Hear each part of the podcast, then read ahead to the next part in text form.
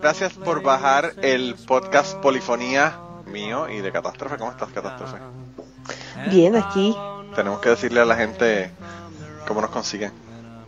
Ah, claro, nos pueden encontrar en Twitter como arroba polifoniapod. Y también nos pueden mandar sus correos electrónicos ya más detallados si quieren platicarnos algo más extenso en polifoniapod.gmail.com. También pueden escuchar la lista de polifonía en Spotify como Polifonía Podcast. My pen won't pour a lyric line when I'm gone, so I guess I'll have to do it while I'm here. Bienvenidos al podcast Polifonía número 127. Esta semana me están escuchando a mí, lo que significa que no están escuchando Catástrofe, lo que significa que voy a estar solo con ustedes hoy de nuevo grabando. Pero no por eso hay que llorar. sí, a mí, es a, a mí es a que me dan ganas de llorar realmente porque a mí no me gusta grabar solo, pero aquí estamos. Eh, y nada, para no dejarlo sin episodio esta semana, yo decidí grabar un episodio solo nuevamente. Ella no pudo grabar. Así que, bueno, eh, eso ya ya le contará cuando regrese. Pero por ahora lo que voy a hacer es que les voy a hacer el episodio del día de hoy. El episodio del día de hoy va a salir un poco largo porque yo decidí que el tema iba a ser de covers. Va a ser la parte 5 de covers, hemos hecho 4 anteriormente. Y pues obviamente tenemos las 8 canciones que tenemos normalmente en el episodio, pero pues al final del episodio le voy a poner las canciones originales eh, de, ¿verdad? de los covers estos que, vamos a, que vamos a escuchar hoy. Así que el primero que yo quería ponerle es uno de, eh, de Yardbirds. Yo no sé si ustedes saben quién es The Yardbirds, pero The Yardbirds es uno de esos grupos de del eh, British Invasion, cuando ¿verdad? Eh, toda la música británica comenzó a llegar a los Estados Unidos en la década de los 60. Eh, el proceso fue que el rock and roll realmente se originó en Estados Unidos al final de la década de los 50 y ya para mediados más o menos de la década de los 60, pues el rock and roll en los Estados Unidos como que tuvo una decadencia un poco. Y empezaron a llegar grupos de afuera, entre ellos los Beatles y otro millón de grupos, ¿verdad? Llegaron los Beatles, llegaron los Rolling Stones, llegaron eh, Jerry and the Pacemakers, llegó un montón de otros grupos, Herman Hermits. Y entre ellos llegó uno que se llama The Yardbirds. Y uno de los miembros originales de The Yardbirds es una persona muy famosa. Que aparentemente lo que dijeron es que ya no puede tocar guitarra. Pero pues cuando podía tocar guitarra, tocaba guitarra cabrón. Y se llama Eric Clapton.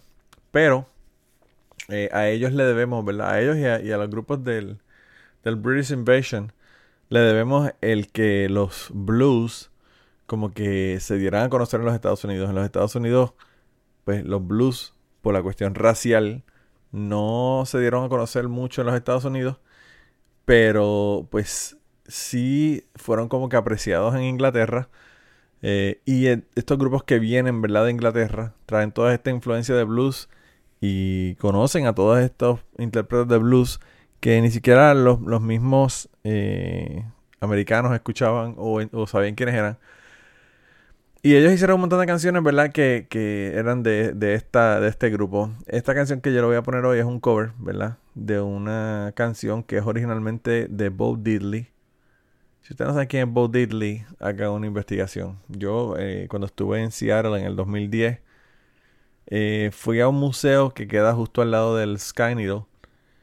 Y en ese museo tenían un cuarto completo que era una exhibición de guitarras. Era como que la historia de la música a través de las guitarras. Y empezaban, bueno, obviamente con las primeras guitarras, ¿verdad? Eh, acústicas de la música folk. Después tenían rock and roll. Tenían cosas, guitarras de, qué sé yo, de Chuck Berry, de un montón de, intérpretes.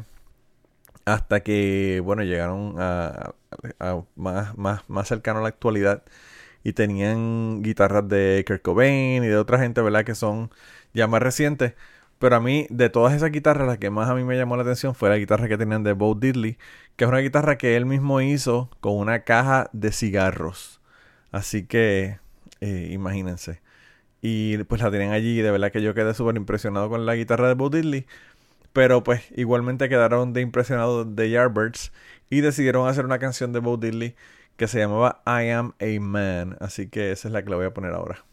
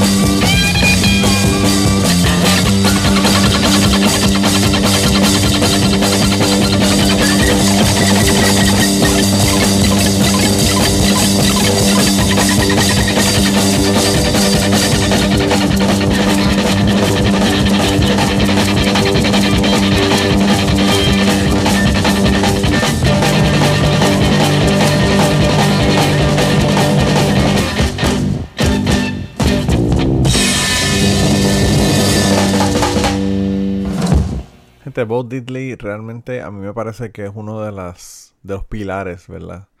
De la música R&B en los Estados Unidos. Nació en Mississippi y murió en el año 2008. Así que ya no está con nosotros, pero realmente su música está bien cabrona. Yo recientemente me compré un disco doble de, de la música de Bo Diddley y yo espero que ellos estén recibiendo a la familia un poco del dinero de eso. y no sea como siempre que las casas disqueras son las que se clavan el dinero y el cantante o el, o el músico se queda clavado, ¿verdad? Pero, pero sí, tenía un montón de éxitos de Bo Diddley y, y me parece que, que realmente el tipo era uno de esos genios de, de, de los pilares, ¿verdad? Que, que sin, sin ellos no hubiesen existido, realmente toda esta música no, no hubiese existido tampoco. Eh, la próxima canción que yo le quería poner es una canción que hasta yo me sorprendo que la voy a poner aquí. Hay un grupo que a mí me gustaba mucho que se llama UB40 y yo sé que la mayor parte de la gente no sé qué, que no saben qué carajo es UB40. UB40 fue un grupo que fue famoso como por 5 años en los Estados Unidos y recientemente están haciendo un tour, yo no sé ni para quién, me imagino que están como con, la, la ola esta de la nostalgia, como los Backstreet Boys estaban haciendo tour en los Estados Unidos eh, para, pues, para, me imagino que cantar éxito, porque ellos no tienen música nueva reciente que yo sepa. Eh, pero ellos tienen una canción, eh, la canción se llama Here I Am, Come and Take Me. Una de estas canciones que tienen el título y tienen entre paréntesis otra parte del título, ¿verdad? La canción realmente se llama Here I Am, pero pues en el, en el paréntesis dice Come and Take Me. Y esa canción es originalmente de eh, el reverendo Al Green. Hay que decirle reverendo porque pues realmente sí es reverendo, no es que es un nombre. El tipo realmente es pastor. Eh, Al Green ha tenido una vida bien interesante y a mí me parece que la, la vida de Al Green y la vida de Little Richard es como que tiene unos paralelismos tan cabrones porque yo creo que los dos han tenido problemas con hacer música que no es música religiosa. Ellos, pues obviamente comenzaron como muchos de los músicos de, de RB y de rock and roll eh, cantando en la iglesia. Y pues tenían como que todas estas raíces religiosas. Y luego entonces cuando empiezan a cantar música del mainstream, como que sienten esa culpa de que están sacando dinero de la música y que pues que realmente no deberían, ellos piensan como que eh, hay, hay dos tipos de música, la música sacra y la música de- del mundo del diablo. Y pues ellos estaban haciendo música del diablo y pues él, al igual que, que Little Richard, pues se quitaron de la música por un tiempo. Al Green yo creo que ahora ya finalmente en los últimos, qué sé yo, 5 o 10 años se ha como que... eh, ha como que ha cuadrado el- las dos cosas, ¿verdad? Y pues ha. Entendido que puede hacer las dos cosas. Y una cosa no tiene que quitarle crédito a la otra. Pero... Pero nada, el caso es que se me parecen muchísimo ellos dos. Y pues esta canción, eh, el grupo UB40 hizo un cover que no se parece en nada a la canción originalmente. Al Green toca RB, ¿verdad? Igual que Bo Diddley. Pero pues la gente de UB40 era como un reggae bastardo. reggae bastardo. Anyway, eh, ellos cantaban un reggae bastardo. Y pues eso es lo, ese es lo- el estilo que le pusieron a esa canción. Y, y no es el único cover, ellos tienen otro montón. Ya vemos en, en otros de los episodios de covers. Me parece que le puse. Me parece que le puse un cover que era originalmente de Neil Diamond. Pero bueno, este no es de Neil Diamond, este es del reverendo Al Green y se llama Here I Am, Come and Take Me.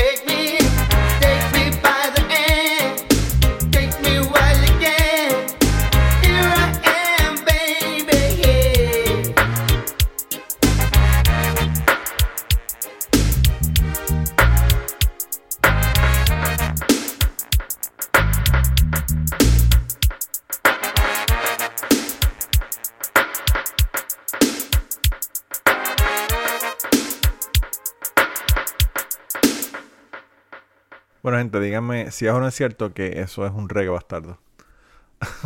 pónganme, en el hashtag reggae bastardo y me dicen si creen que si UB40 realmente es un reggae bastardo o no es un reggae bastardo. La próxima canción que le quería poner es una canción que la escribió Bert Baccarat y bueno, Hal David, porque ellos escriben juntos.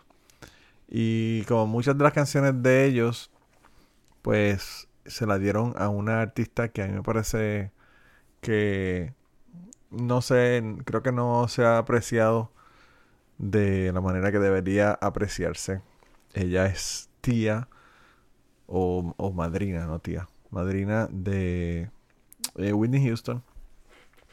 Y se llama Dionne Warwick. Dionne Warwick todavía está viva. By the way, si alguien está en, en Las Vegas, tiene, tiene un montón de conciertos que está haciendo en Las Vegas. Tiene como que una pequeña residencia en Las Vegas. Y si yo tuviera la oportunidad o estuviera más cerca, realmente fuera, fuera a escucharla porque todavía tiene una voz brutal. La mujer está cabrona, tiene un montón de éxito. Eh, yo me puse a ver los éxitos de esa mujer y, yo como que no me dio, no me he dado cuenta de la cantidad de éxitos que tiene esa mujer hasta que me puse a ver una lista de los éxitos de ella dije, wow. Pero la mayor parte de esos éxitos eran éxitos de canciones que había escrito Bert Baccarat para ella. Y pues de verdad que yo creo que ella, de todas las personas que le cantaban música a Bert Baccarat, ¿verdad? Eh, que eran un montón de gente. Yo pienso que ella era como que la, la que mejor interpretaba sus canciones. Pero el cover que la voy a poner no es de ella. Obviamente ella fue la que grabó la primera versión de esta canción.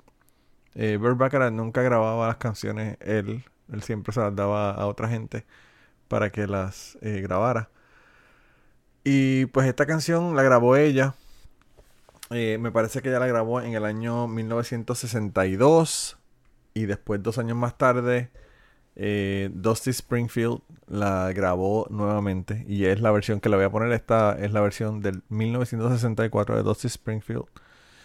Que además de eso salió en una película que se llama My Best Friend's Wedding de 1995. Yo sé que muchos de ustedes estaban su mamá pujándolos en ese momento. Pero yo me acuerdo del 1995. Y pues esta canción sale en el soundtrack, ¿verdad? De esa película. Y los que no la han visto, eh, realmente no la ven, no es tan buena. hoy, hoy yo no sé qué me pasa, pero me estoy dando risa yo mismo de las tonterías que digo. Debe ser que es tarde en la noche. Está cabrón. Anyway, vamos a escuchar la canción Wishing and Hoping de Burt Bacharach, interpretada por Dusty Springfield.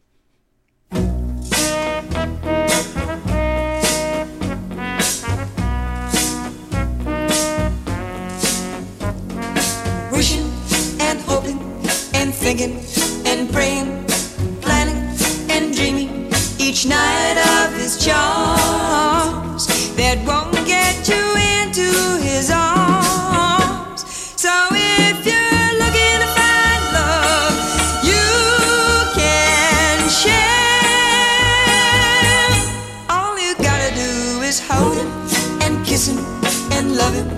and show him that you care.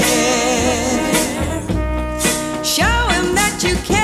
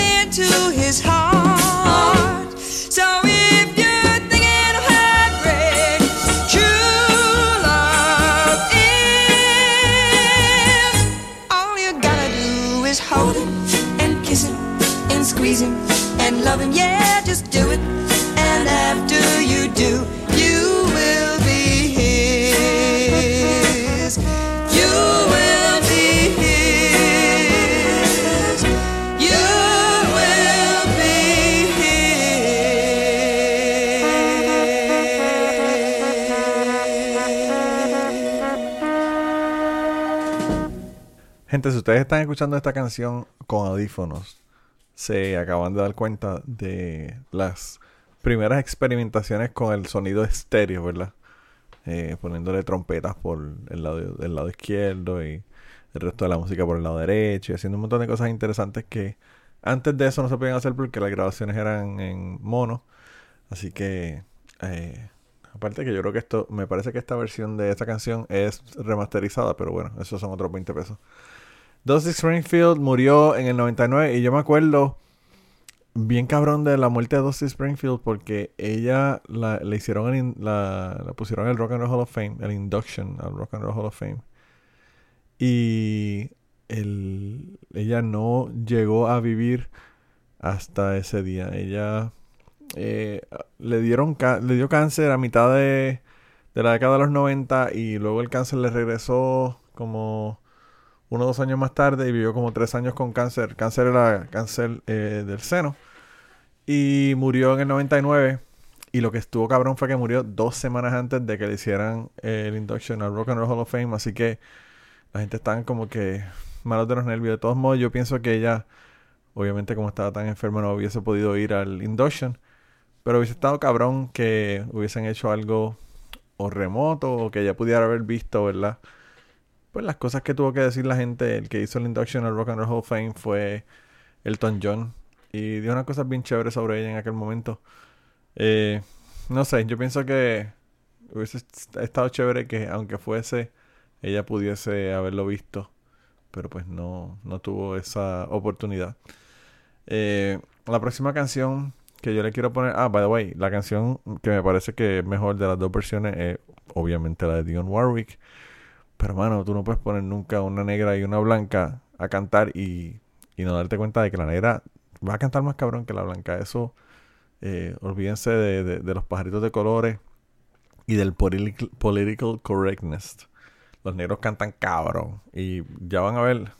eh, más, más tarde le voy a poner algo ahí para que lo vean. Anyway, el caso es que la próxima canción que yo le voy a poner es una canción que la original yo no la había escuchado hasta muchos, muchos, muchos años después de que había escuchado la versión cover. Es un cover que hizo David Lee Roth en un eh, disco cuando ya él se fue de solista. David Lee Roth, bueno, déjame ir un poco hacia atrás. David Lee Roth, para las personas que no sepan quién es, eh, es el cantante, el que era cantante original de Van Halen. Realmente el único cantante, los otros son una mierda, pero esos son otros 20 pesos. que se vaya Sammy Hagar al carajo. Y el pendejo de Sharon de Extreme no cantaba ni en Extreme, va a cantar en, Van Halen. Pero anyway, el caso es que, en mi opinión, el único cantante de Van Halen. Y cuando él se salió del grupo Van Halen, él, él empezó a tirar solo eh, discos solos. Y pegó unas cuantas de las canciones, ¿verdad? Eh, La, la que pegó más fue California Girls, que también es otro cover, y me parece que ya lo hemos puesto anteriormente. Pero esta canción, eh, que la voy a poner hoy, no es esa. La canción es una canción eh, que se grabó originalmente en la década de los eh, 50, me parece. Y pues él eh, grabó esta versión, que fue la que yo escuché por primera vez, y luego como diría yo que 15 años más tarde fue que vine a escuchar la original y enterarme de que la canción era un cover y que no era una canción de él. La canción se llama Tobacco Road. Y cuando yo tenía este disco, interesantemente lo tenía en español. Él hizo do- dos versiones del disco, una en español y una en inglés. Y pues nada, tradujo las canciones y las cantó en español para ese disco y me pareció súper interesante. Luego otro montón de artistas empezaron a hacer eso, como Bon Jovi Y, ¿verdad? Otro, otro montón de artistas empezaron a, ca- a cantar sus canciones en español. Pero él fue como que de los primeros del hair metal que hizo esto.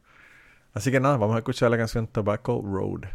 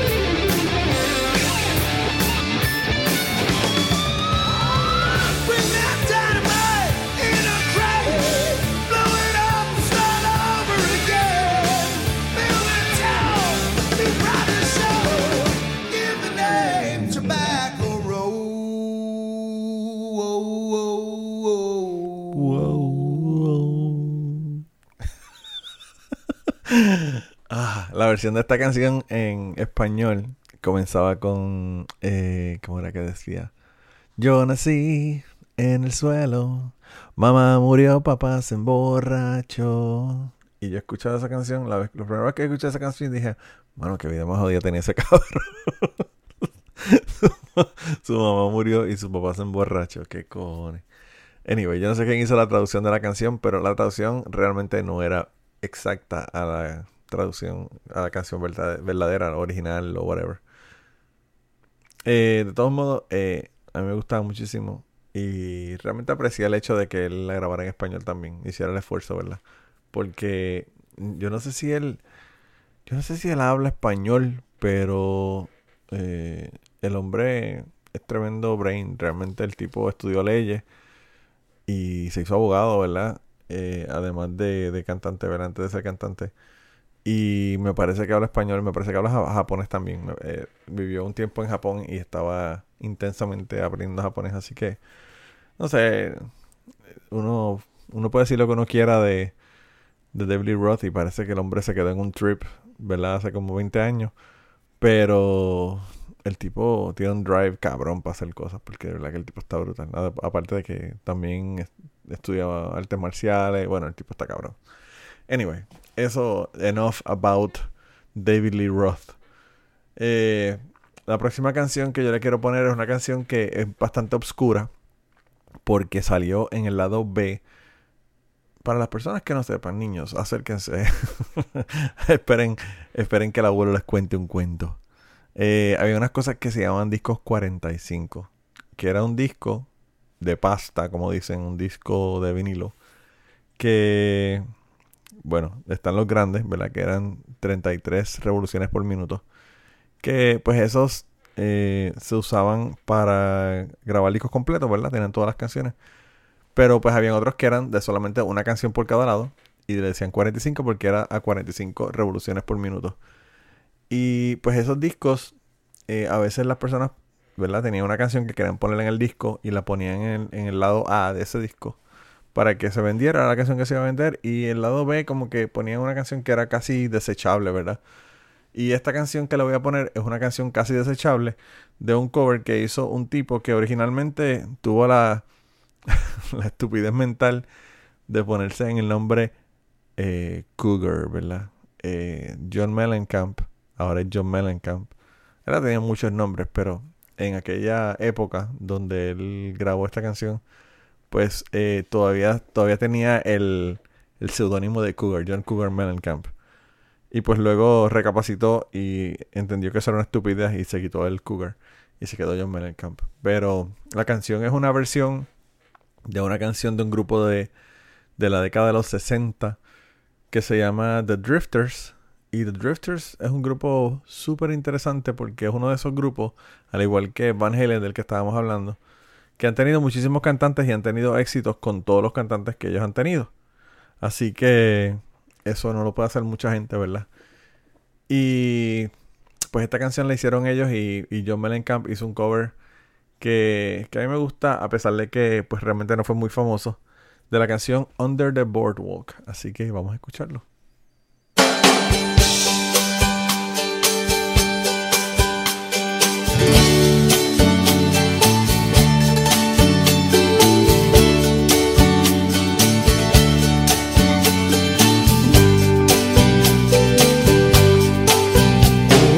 Sun beats down, melts the tar on the roof. Yeah. And his shoes get so high, you wish your tired feet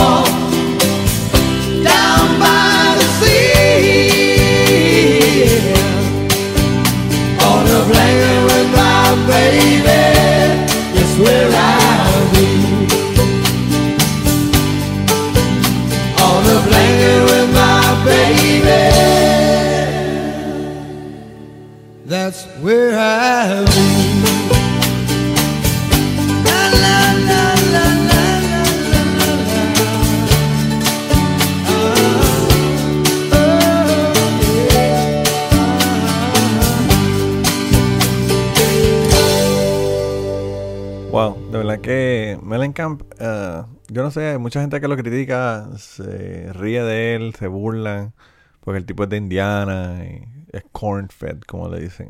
Pero realmente el tipo tiene una voz cabrona. Yo tuve la oportunidad en el año 2005 de ir a ver dos conciertos de él.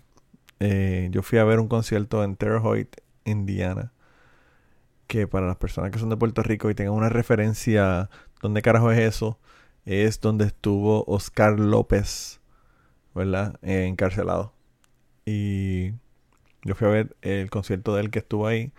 Y una semana después yo fui, me parece que sábado, a ir a verlo a Terre Indiana.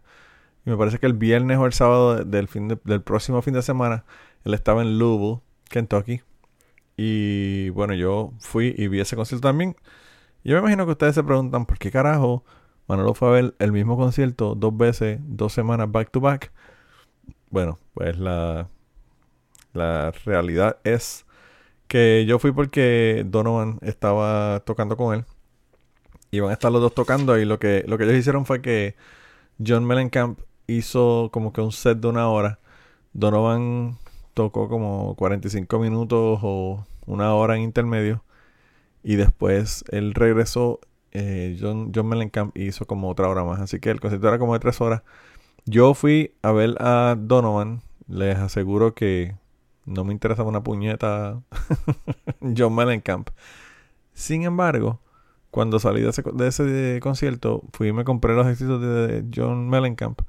Porque primero que nada no sabía que tenía tantos éxitos, ¿verdad? Que yo conocía. Y además de eso, eh, me di cuenta que el tipo, mano, el tipo canta bien y el tipo es tremendo artista. Así que lo que hice fue que, eh, pues, conseguí música de Mellencamp. Y empecé a escuchar eh, su música un poco más detenidamente.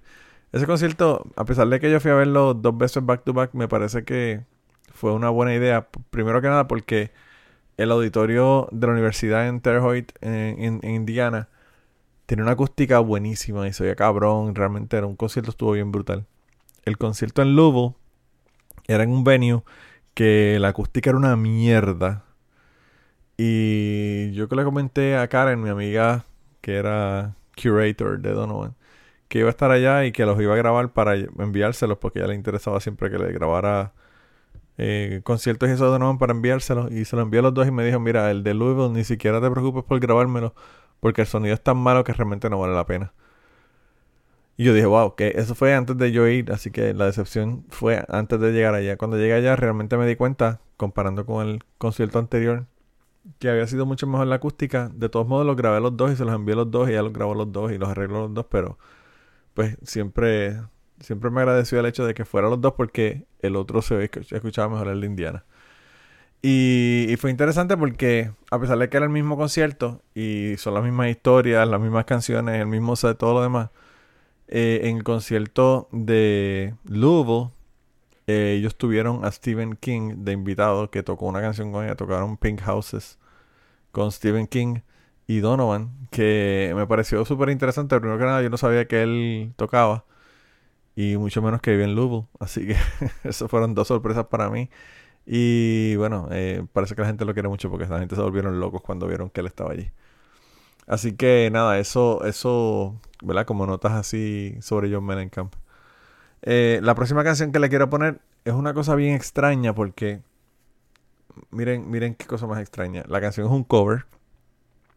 Esta persona no fue la persona que la grabó originalmente. Eh, la persona de quien le estoy hablando es de Roy Orbison. Roy Orbison eh, escribió esta canción y a pesar de que él la escribió, él no, no la grabó comercialmente y lo que hizo fue que le dio esa canción a The Everly Brothers. The Everly Brothers, hablando de Kentucky, son también de Kentucky. Y pues The Everly Brothers grabaron esta canción en el 1958. Roy Orbison grabó un demo en el 1958, pero ese demo no salió hasta mucho más tarde, porque realmente yo creo que lo único que él hizo fue que grabó el demo y se lo puso a ellos para que escucharan la canción a ver qué le parecía. Y ellos quisieron grabarla. El caso fue que, a pesar de que de, de Roy Orbison la grabó en el 58, esa canción nunca, nunca se dio para nada hasta que salió en bootlegs muchos, muchos, muchos años más tarde. Eh, Roy Orbison sí grabó la canción, pero la grabó en el 1965 Y es bien extraño porque la canción se llama Claudette. Claudette es la, la que era esposa de Roy Orbison. Y bueno, ah, tengo una historia de eso, pero lo que hago es que le pongo la canción y después le hablo de la historia.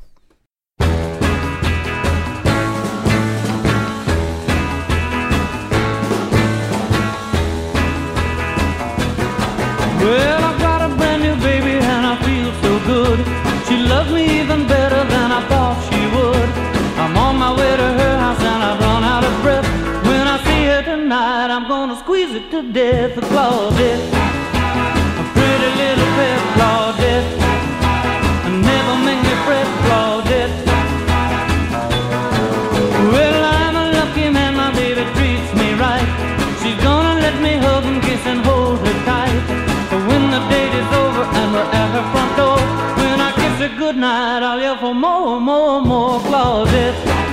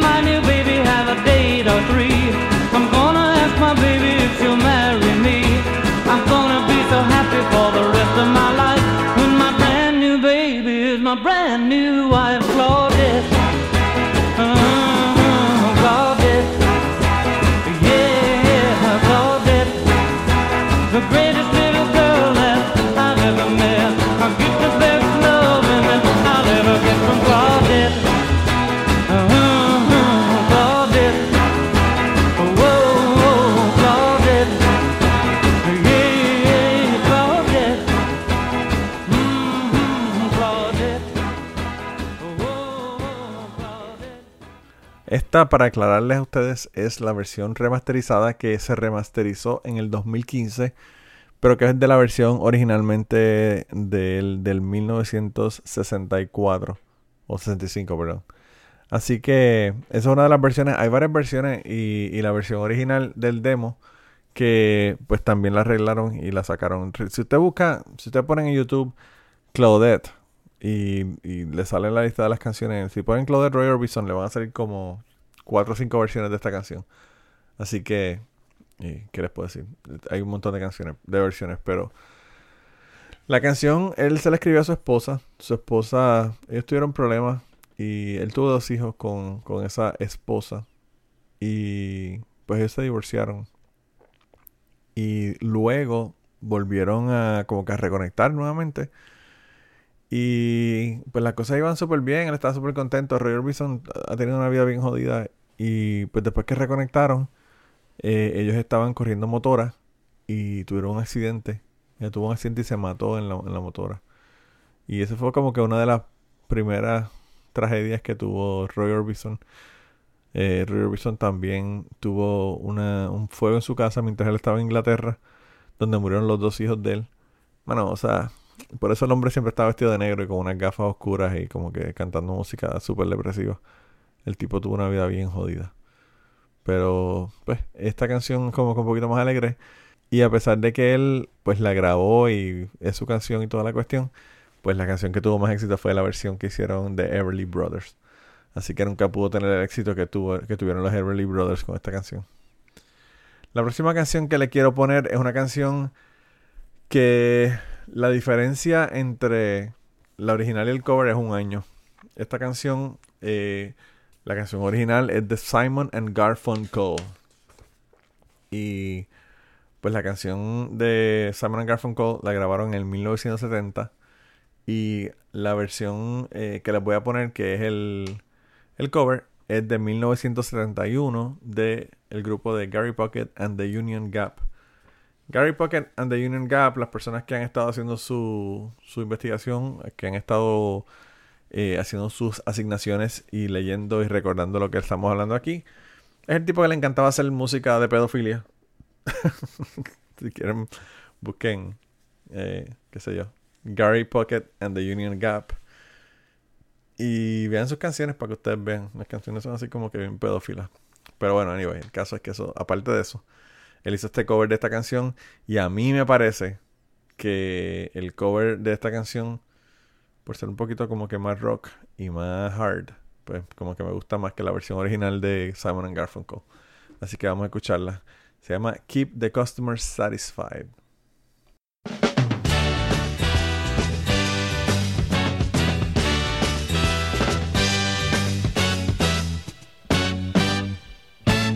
It's great to be back home.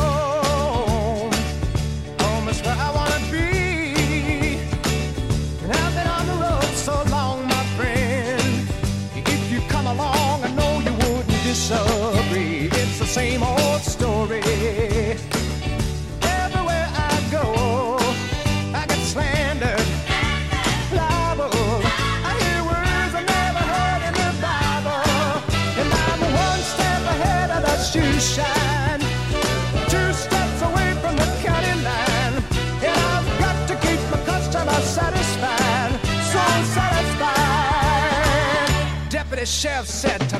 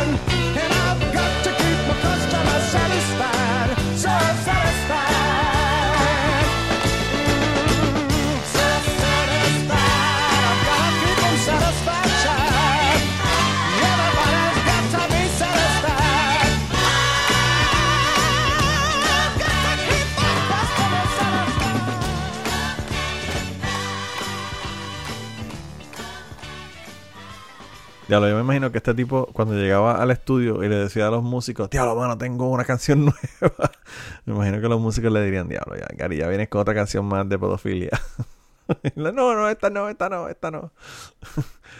Pero, anyway, el pobre hombre bendito, a pesar de que tenía una fijación con las niñas, el tipo cantaba cabrón. Eh, la próxima canción y la última canción, pero antes de. Ves que como no está catástrofe, se me olvidan las pendejadas. Se me olvidan las pendejadas. El momento más triste ha llegado. El momento más triste ha llegado. Yo no quiero decirte adiós, pues me llora el alma de solo pensarlo, de solo decirlo. Adiós. Ahora sí, ahora sí. eh, se me olvidaba decirle que antes de poner la última canción del día de hoy y hacerle un cuento que le tengo que hacer al final, eh, quería decirle que nos pueden conseguir en Polifonía Pod en Twitter. Nos pueden mandar mensajes por allá. ¿Cuál es eso del hashtag? eh, del hashtag de la canción de UB40. Eh, además de eso, nos pueden conseguir en el email en polifoniapod.gmail.com. Eh, Catástrofe tiene un grupo en Facebook para la gente que todavía están, ¿verdad? Contribuyendo a, a los Russian bots que se van a robar las elecciones 2020. Un saludo a todos ellos. Eh, que la página se llama Polifonía Podcast. Y además estamos en Instagram con el podcast que se llama la, el handle de nosotros allá es Polifonía Podcast. Así que allá nos consiguen. Además tenemos una lista de reproducción, un playlist, como dicen en Puerto Rico, en donde tenemos todas estas canciones y un montón más. Así que pueden ir allá a escucharlas, disfrutarlas durante la semana mientras no estamos nosotros aquí hablándole al oído. Y el playlist eh, se llama Polifonía Podcast. Si no consiguen el, el playlist por allá, pues lo tenemos en la descripción del episodio, tenemos en la descripción de, de Twitter, la tenemos, lo tenemos en la descripción de iVoox. Así que en cualquiera de esos lugares pueden conseguirlo. Y nada, síganos por allá, escríbanos, coméntenos, eh, mándenle mensajes directos a Catástrofe en as- ashtray underscore hearts o heart con 85 me parece que es, no estoy seguro cuál no puedo creer que no puedo creer que yo no sé cuál es el, el fucking eh, el fucking Twitter de Catástrofe. Déjame buscarlo aquí porque eh, de verdad que eh, la cosa está bien triste. Bien triste si no sé cuál es el de ella. Eh, su eh, su uh, handle en Twitter es ashtray underscore heart 85. Nada, la pegué, no estoy tan mal. Eh, y por allá, mándale mensajes, díganle que por favor que vuelve, que sin ti la vida se me va. Dile que le hace falta, que acaban de arreglar el internet, las personas que tengan conexiones en México para arreglar este modems e internets, cables comidos por gato, todas esas cosas pueden eh, decirle que se comuniquen con ella para que la arreglen en internet y podamos estar aquí todos juntos ya, como decían en Plaza Sésamo. Y nada, nos queda solamente una canción. La última canción que le voy a poner es una canción de Tina Turner. Y es una canción que es un cover de un grupo que se llama Credence Clearwater Revival. Y yo no sé por qué la gente aquí en los Estados Unidos todo le pone acrónimos y mierdas y le pusieron CCR. Todo el mundo dice CCR, CCR. Como GNR para Guns N' Roses. Que saben hacer cual carajo. Digan el nombre completo. Eh, pero el caso fue que eh, hay una canción que se llama Proud Mary que ellos escribieron, hicieron, interpretaron en la década de los 60. Y que unos años después, eh, una cantante que llegó a ser muy famosa luego, grabó con su pareja de aquel momento, Ike Turner, que es como el diablo, no se debe ni mencionar, porque el tipo es un cabrón maltratante, hijo de puta, mojón de ser humano. A pesar de que fue el que hizo la primera canción de rock and roll en la historia, que se llama Rocket 88. Pero a pesar de todo eso, esa, esa legado musical y esa apreciación musical que le tenemos, lo odiamos por todo, toda la cuestión de su personalidad. Y nada, ellos estaban juntos, hay Cantina Turner, y ellos grabaron una canción que se llama Proud Mary. Y cuando termine la canción, yo les hago un cuento de algo que yo que yo me enteré por uno de estos podcasts que yo escucho que tienen historia para que ustedes sepan y vean qué cosa más interesante la historia esta. Así que eso se la cuento al final cuando tenga cuando terminemos con esta canción.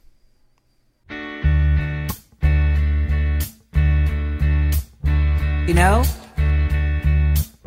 every now and then, think you might like to hear something from us.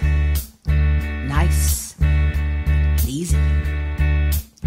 There's just one thing. Job down in the city. You see, we never, ever do nothing. Working for the man Nice. every night and Easy. day. We always Well, do I it never lost Nice. one minute and rough. and I But we're gonna take the beginning of this song the thing and do it been. easy, Big wheel keep But then we're gonna do the finish. rough, Proud Mary, The way we do. on burning. proud Mary. And we're rolling, ooh, rolling, ooh, rolling on the river. Listen to the story. Left a good job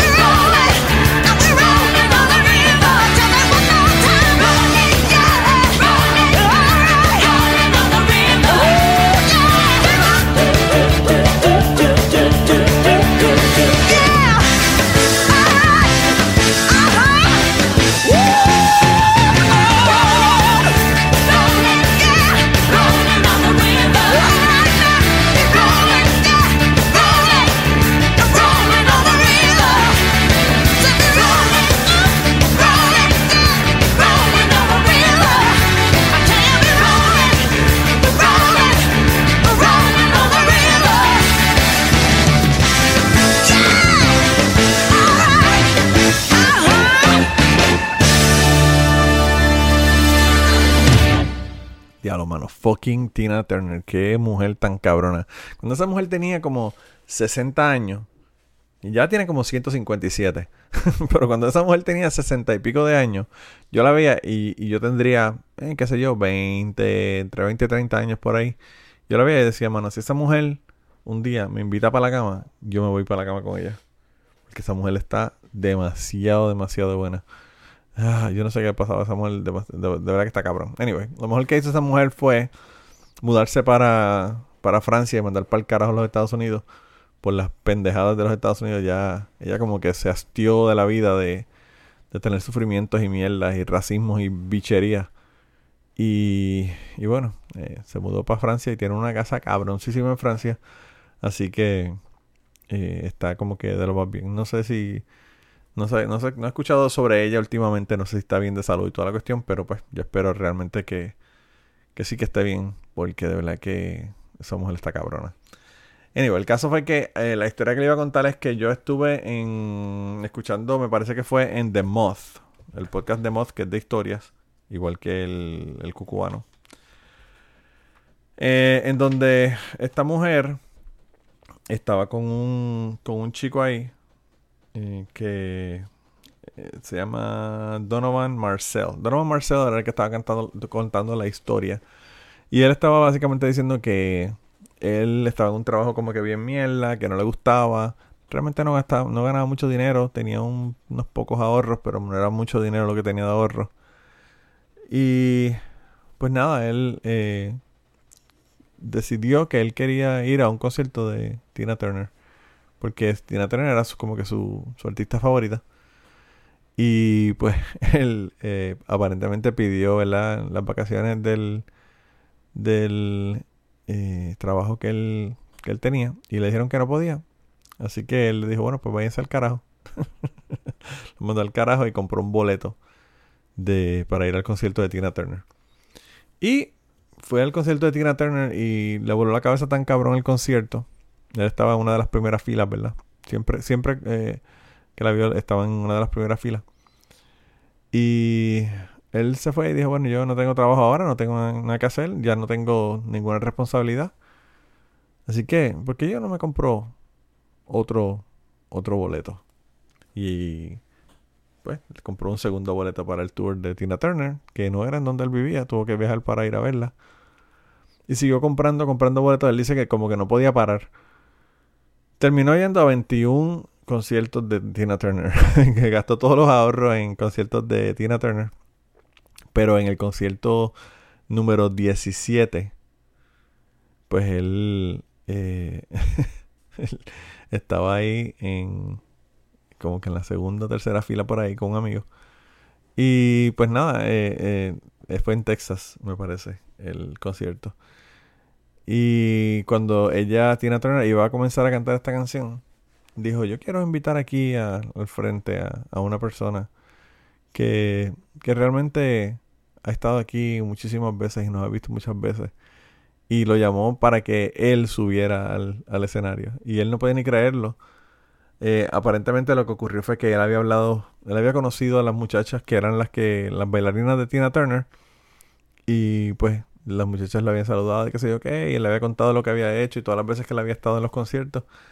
Y pues Tina Turner no pudo conocer a Tina Turner, ¿verdad? Y entonces, pues en ese concierto aparentemente las chicas le dijeron que él iba a estar en ese concierto. Y ella, que lo veía siempre, ¿verdad? Porque era una de las caras que la, como que la seguía reconociendo y reconociendo y reconociendo. Pues la, la vio y ahí aprovechó ella para llamarlo. Y el muchacho le dijo que, que bailara con ella y hiciera la coreografía porque había ido tantas veces al concierto que él se sabía la coreografía de Tina Turner. Gente, si ustedes quieren ver esta pendeja, yo, yo creo que lo voy a poner en, en, Twitter. Así que en Twitter puede que lo consigan y lo vean. Pero si no lo pongo en Twitter, pueden buscar en YouTube Donovan, como mi cantante favorito, Donovan Marcel, M-A-R-C-E-L-L-E. Y ahí, en su YouTube, eh, pues él tiene el video del concierto ese cuando él estuvo. El cabrón baila idéntico que la fucking bailarina. Y al fin y al cabo, eh, cuando terminaron la pendejada, que él, él como que se iba a bajar, ¿verdad? Y le dijeron, no, no, no, la- la- las bailarinas lo agarraron y se lo llevaron para la parte atrás y estuvo con Tina Turner, la conoció y toda la pendeja. Eh, y la historia de verdad que estuvo bien cabrona. Eh, realmente lo que a mí más me llamó la atención de la historia, primero que nada, pues obviamente la locura de comprar 17 conciertos de Tina Turner y viajar a diferentes estados para ir a verla. Eh, pues está bastante cabrón. Pero el hecho de que Tina Turner hiciese eso por un fan realmente me hace pensar que la tipa de verdad que es tremenda, tremenda tipa. Ah, pero bueno, ese es el, el cuento. Y, y el muchacho pues tiene también música. Él aparentemente baila, canta y, y es un performer, ¿verdad? Hace teatro y otro montón de cosas. Y yo fui a su, a su página, ¿verdad? Él tiene una página de internet. Y vi que él tenía unas, unas canciones ahí en YouTube. Y yo como que, eh, diablo, mira, el tipo parece que ahora le dio con cantar también. Y pues, no sé, realmente yo no sé lo que esperaba, pero esperaba ver un train wreck cuando, cuando le di play a uno de los videos porque, para empezar, el tipo es negro, es, es gringo. Y tiene, tiene dos canciones, una como un medley de dos canciones de Selena en español, cantando en español. Y yo dije, mano, esto va a ser un desastre. Así que como a mí me encanta ver los desastres, pues yo dije, déjame darle play para ver, para ver qué pasa. Eh, porque pues pensaba que el tipo iba a ser una mierda y no iba a cantar un carajo. Eh, escúchense, escúchense el tipo esté cantando para que ustedes, para que ustedes vean lo que yo vi. O escuchen lo que yo vi.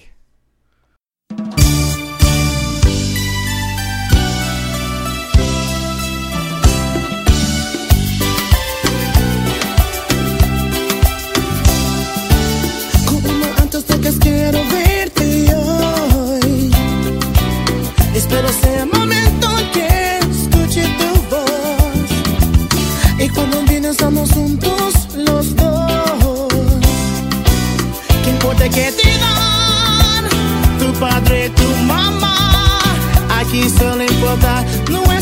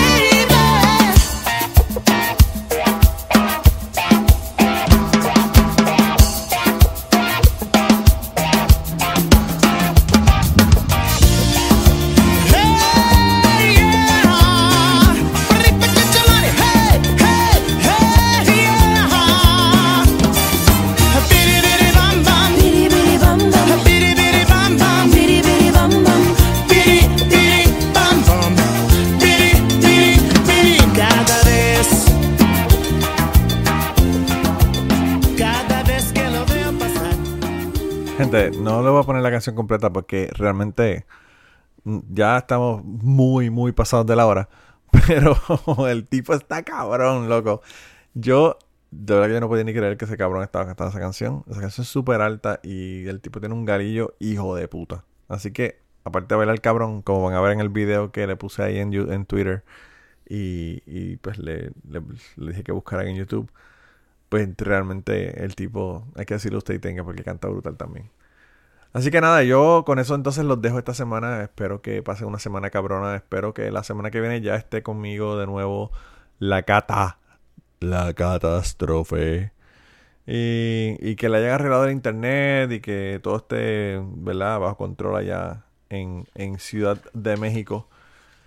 Y nada, con eso entonces los dejo, gente. Lo que voy a hacer ahora es que, como siempre, que le pongo los covers, pues le voy a poner las canciones originales en una detrás de la otra ahora al final. Así que vamos a tener un, qué sé yo, un buen rato ahí más de música. Nos vemos la semana que viene. Se cuidan un montón. Bye.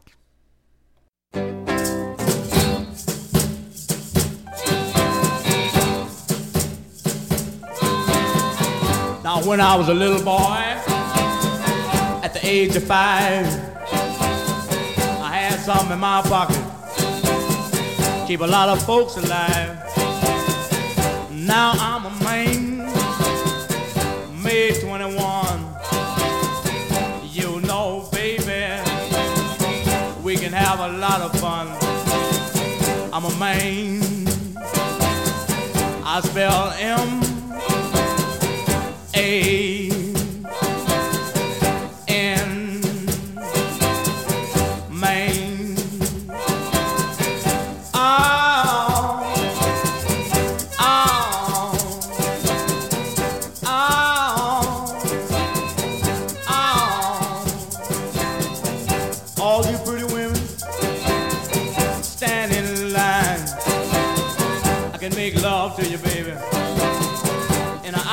time.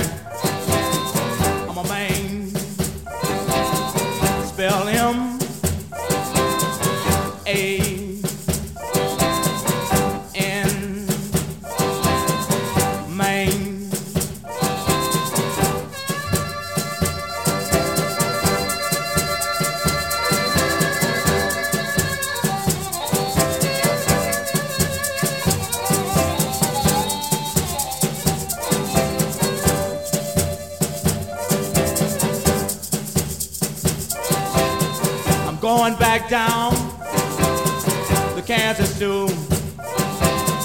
Bring back the second cousin, Little John the Conqueror. My man, spell him A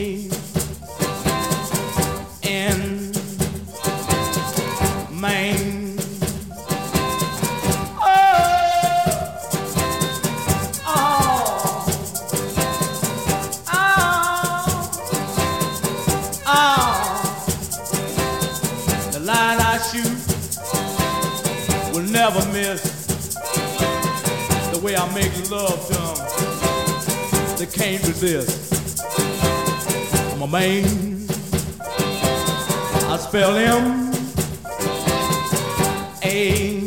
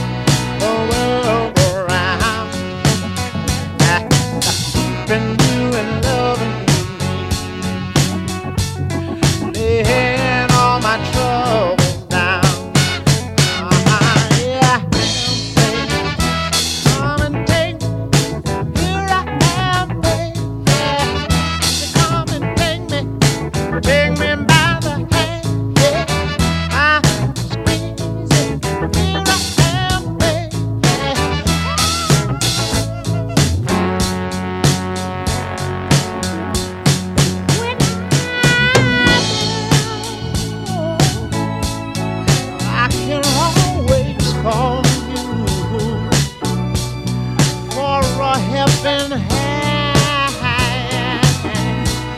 I know you'll do the best you can, but it won't take much for me before my cup runs over. Lord's love inside me. I believe there's going to be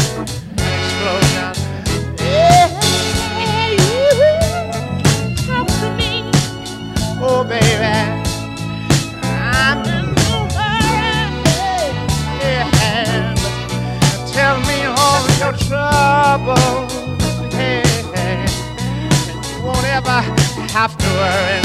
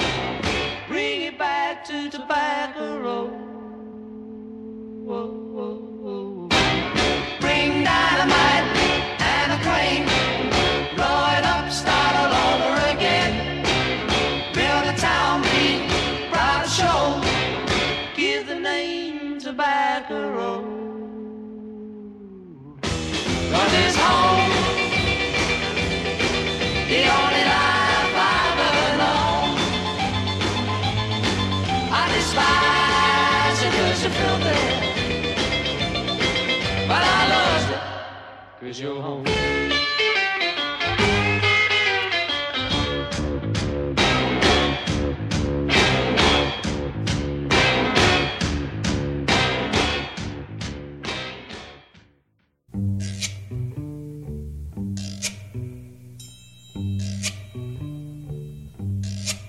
Oh, when the sun beats down and burns the tar up on the roof, and your shoes get so hot, you wish your tired feet were fireproof. Under the boardwalk, down by the sea, yeah, on a blanket with my baby's where I'll be. Under the boardwalk, out of the sun. Under the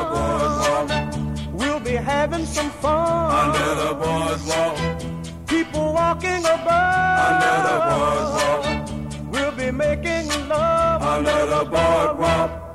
Boardwalk. From the park you hear the happy sounds of a carousel. Mm, you can almost taste the hot dogs and french fries they sell.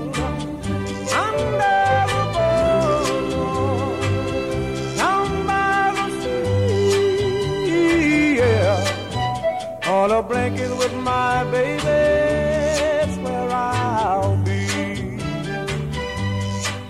Under the boardwalk, Out of the sun, under the boardwalk, we'll be having some fun. under the boardwalk, People walking above, under the boardwalk, we'll be making love under the boardwalk, boardwalk.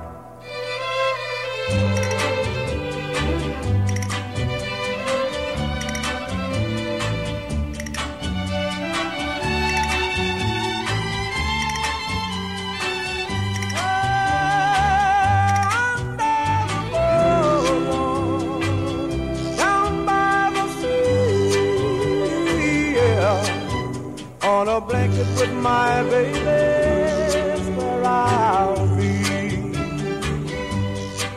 Under the boardwalk, Out of the sun, under the boardwalk, we'll be having some fun. under the boardwalk, People walking above, under the boardwalk, we'll be falling in love. Under the boardwalk, boardwalk.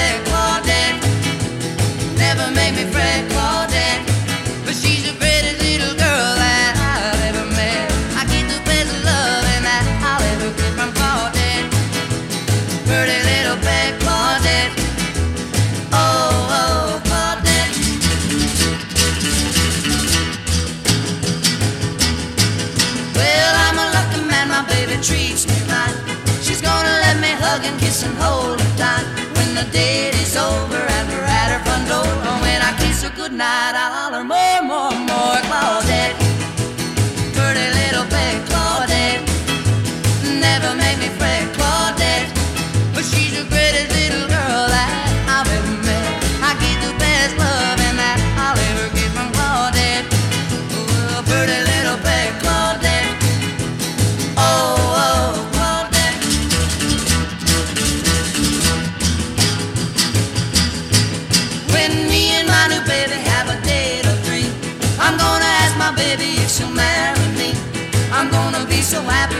risk of my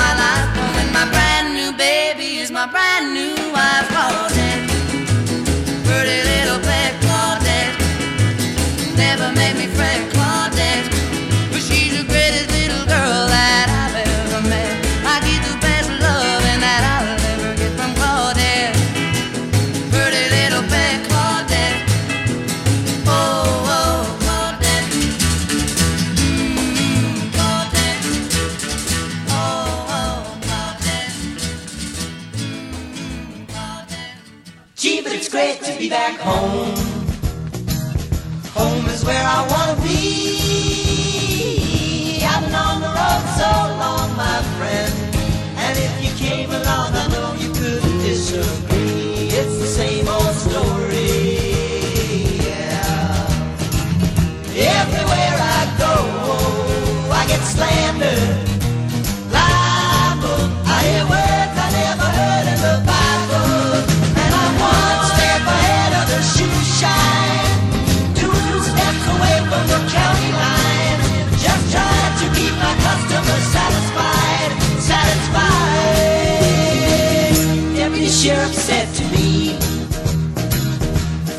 you come here for, boy? You better get your bags and flee.